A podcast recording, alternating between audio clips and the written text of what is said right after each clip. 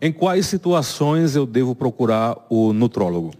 Quaisquer. Na verdade, hoje, é, a nutrologia ela tem procurado é, uma medicina da longevidade. É, se ouve muito falar dessa, de, dessa nova nomenclatura, justamente fazendo com que as pessoas envelheçam com mais qualidade, é, que a parte metabólica e hormonal não decaia tão rápido, porque hoje, devido a fatores como estresse, a gente sem dormir direito, comendo muita besteira, enfim, tudo isso faz, é, faz com que a gente acabe envelhecendo muito mais rápido, né? Você até percebe pessoas que você olha e você diz, ah, eu dou uns 50 anos para aquela pessoa, quando vê ela tem 35, 36, e é uma pessoa já bem acabada em termos. Isso aí uhum. decorrente de alterações que, obviamente, vão ocorrer em algum estágio da vida, mas que a nutrologia faz essa, esse retardamento. Tem pessoas que são abençoadas geneticamente, ou seja, não aparentam envelhecer tão rápido como a grande maioria? Sim, certamente. Né? A gente sabe que por fatores genéticos em si, obviamente tem pessoas que são mais é, beneficiadas nesse contexto, mas assim,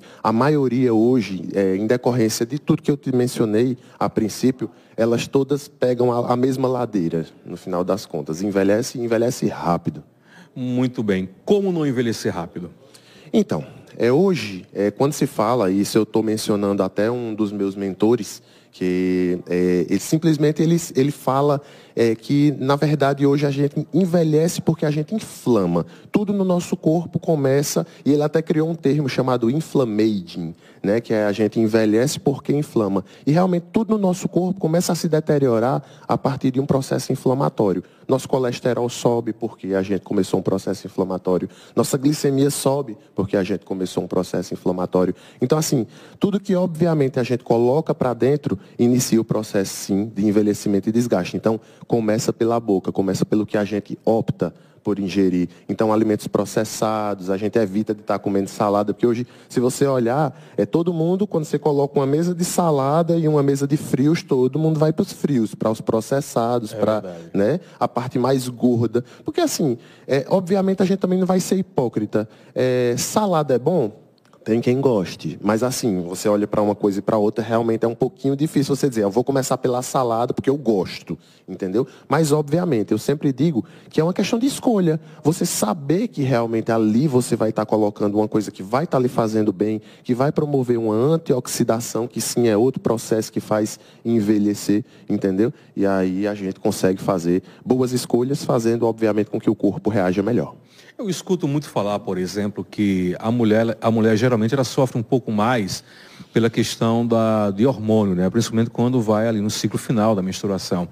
É, a reposi... Aí se fala muito em reposição hormonal para justamente evitar processos anti-inflamatórios, inflamatórios, envelhecimento. É esse o caminho realmente? Isso. É, na verdade, a mulher ela tem uma grande desvantagem já desde o começo, é, e na verdade até todo mundo que fala, fala que o homem ele é afortunado só de já ter nascido homem, porque não tem menstruação, porque não tem né, todo aquele ciclo destruidor mensal. Mas sim, a mulher, quando completa 45, 46 anos, ela já começa um processo de climatério, que não necessariamente é a menopausa, mas que começa a ter as primeiras manifestações das quedas hormonais. E aí sim, a coisa começa a, a feder em termos, né? Porque uhum. aí ela começa a ter perda de massa muscular, ela começa a ter substituição daquele tecido muscular por gordura e todas as outras doenças atreladas a isso. Aumento do risco cardiovascular, osteoporose e aí a ladeira abaixo. É complicado. É, no caso, 40 anos já deveria procurar um especialista. O, nutrólogo também orienta nessas questões? Isso, eu sempre digo até antes, porque como eu te falei, ah. eu vou usar até um exemplo meu. É, com 27 anos, eu estava durante a, a residência de cardiologia e eu estava mais obeso, estava 40 quilos mais pesado do que atualmente.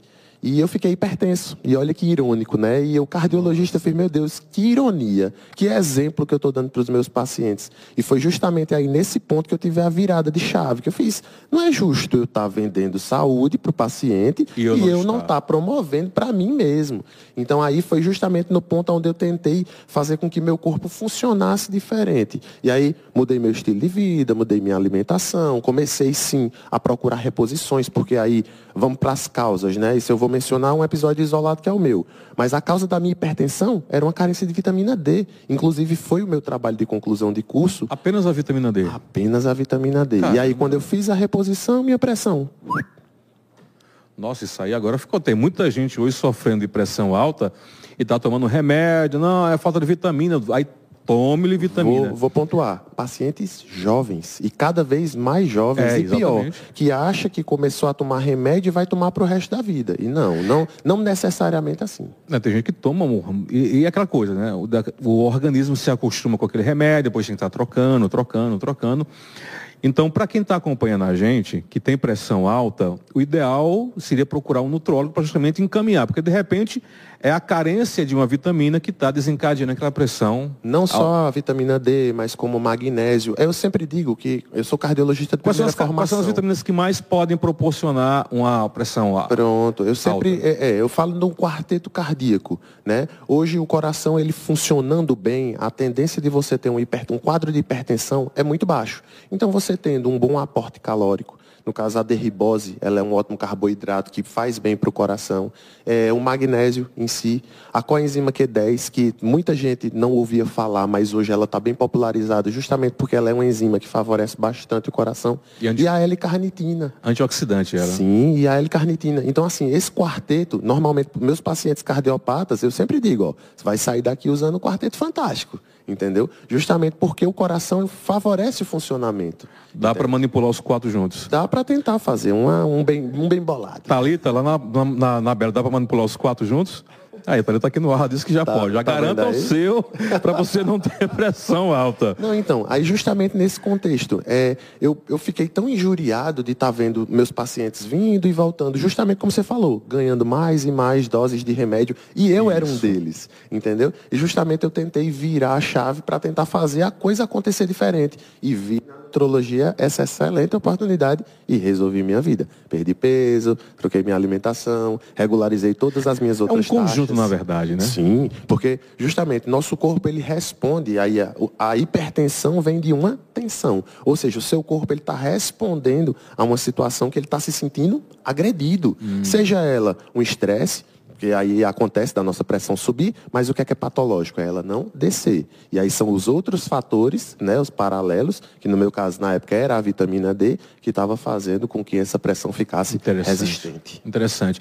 A mulher que já passou já da menopausa, mas ela, ela desenvolveu alguns problemas de saúde, de, de, de, problemas de saúde que na, pela falta da reposição hormonal. Sim. Depois desse período, ela ainda, ainda cabe fazer uma reposição hormonal? Claro. É, eu, eu sempre digo que nunca... E essa reposição, ela tem que ser pro resto da vida ou tem um período? É aí que está o ponto. É, eu sempre digo que nunca tem tempo a perder. Né? Então, a partir do momento que você já está lidando com algum tipo uhum. de prejuízo, então a gente sabe que esse tratamento ele vai ser um pouco mais prolongado, até porque para a gente devolver níveis fisiológicos, uhum. entendeu? E tentar fazer com que o corpo daquela mulher se adapte leva à nova um realidade, leva um tempo. Mas eu posso dizer para você com segurança, eu tenho algumas pacientes, 55 mais, uhum. todas elas já menopausadas, que todas elas começaram sim um protocolo de tratamento bem extenso e tudo, mas hoje, com dois, três anos de acompanhamento, elas vão uma vez ao ano no consultório, elas Maravilha. fazem todo o ciclo de exames, obviamente, uhum. para ver o que é que tem de carência,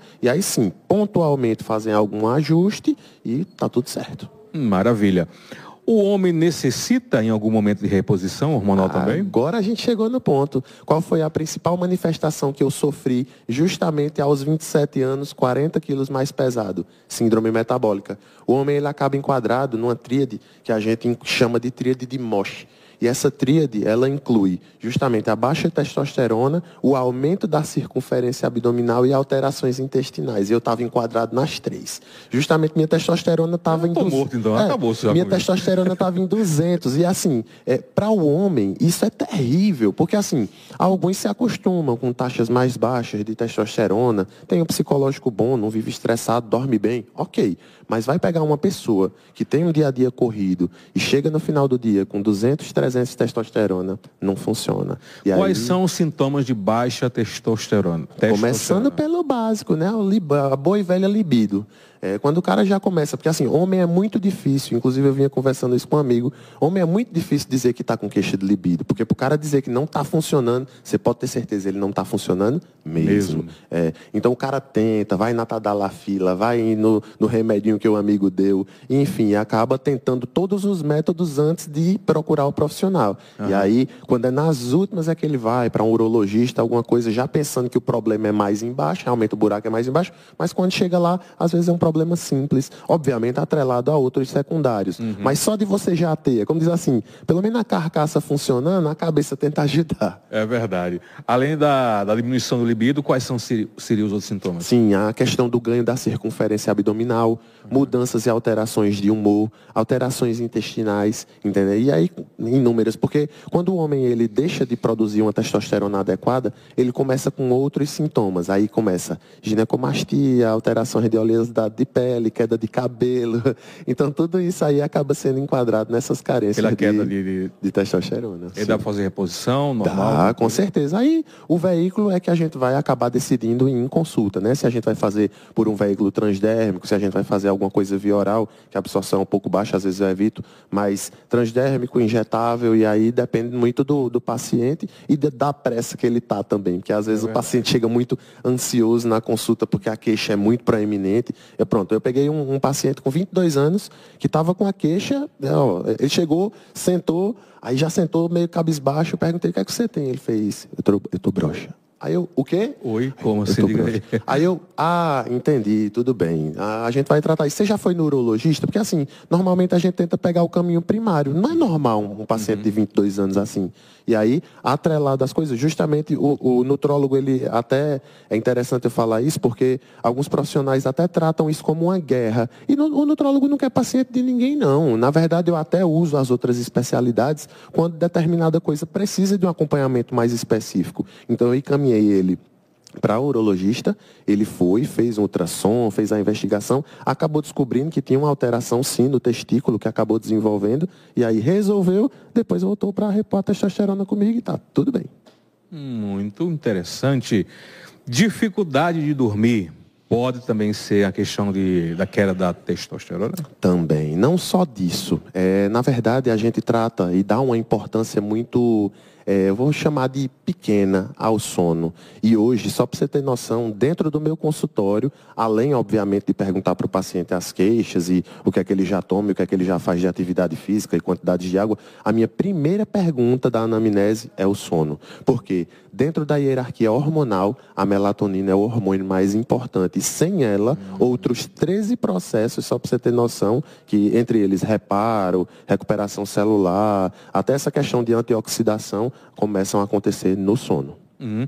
É, você falou em, em, medicamentos antioxidantes e tem muita gente que está recomendando para as pessoas que tiveram Covid, né, que sobreviveram, devido a processos inflamatórios que estão sendo constantes. É realmente o oxidante um aliado forte para aliviar essas inflamações? Sim, o antioxidante hoje, o PQQ, a glutationa, a própria coenzima Q10, a astaxantina. Então, assim, são inúmeras substâncias que, sim, se atreladas de forma correta, elas podem ajudar bastante, porque sim, a, o Covid, inclusive na época eu era, eu cheguei a ser diretor de um hospital que teve muitos leitos de Covid, a gente fazia muitas, muitos protocolos off-label, assim, não, não tinha nada estu, estudado na época, uhum. mas eu estava vendo a melhoria dos pacientes, por exemplo, fazendo altas doses de vitamina D. Tá D. Pois é. Então, assim, a gente saía testando alguns pequenos protocolos que tinham algumas diferenças absurdas. É tanto que a nossa taxa de mortalidade na época foi a mais baixa de toda a Paraíba. Incrível. Entendeu? Só que, ó, aí, obviamente, quando você expõe isso para alguns é, alto escalão, né? A gente sabe que não é legal, porque acaba subindo muito custo. Enfim, hoje, a única desvantagem com relação a essa questão antioxidante é realmente o custo um pouco elevado. Para você manter uma terapia de 200, 300 reais mês, fica um pouco pouquinho salgado. Mas eu sempre digo que a saúde não tem preço. Eu, eu, eu, nunca deixo de fazer. Tem três anos que já eu tenho suplementado algumas coisas de forma contínua, a própria vitamina D em si, e não me arrependo. Tem muitas pessoas idosas que sofrem hoje com osteoporose, pressão alta, e são pessoas que têm o organismo um pouco debilitado. O nutrólogo pode ajudar a ter um prolongamento dessa, aliás, a ter uma vida com mais qualidade e um prolongamento dessa vida? Com certeza, com certeza. É, eu tenho visto isso, provas vivas, né, meus próprios avós.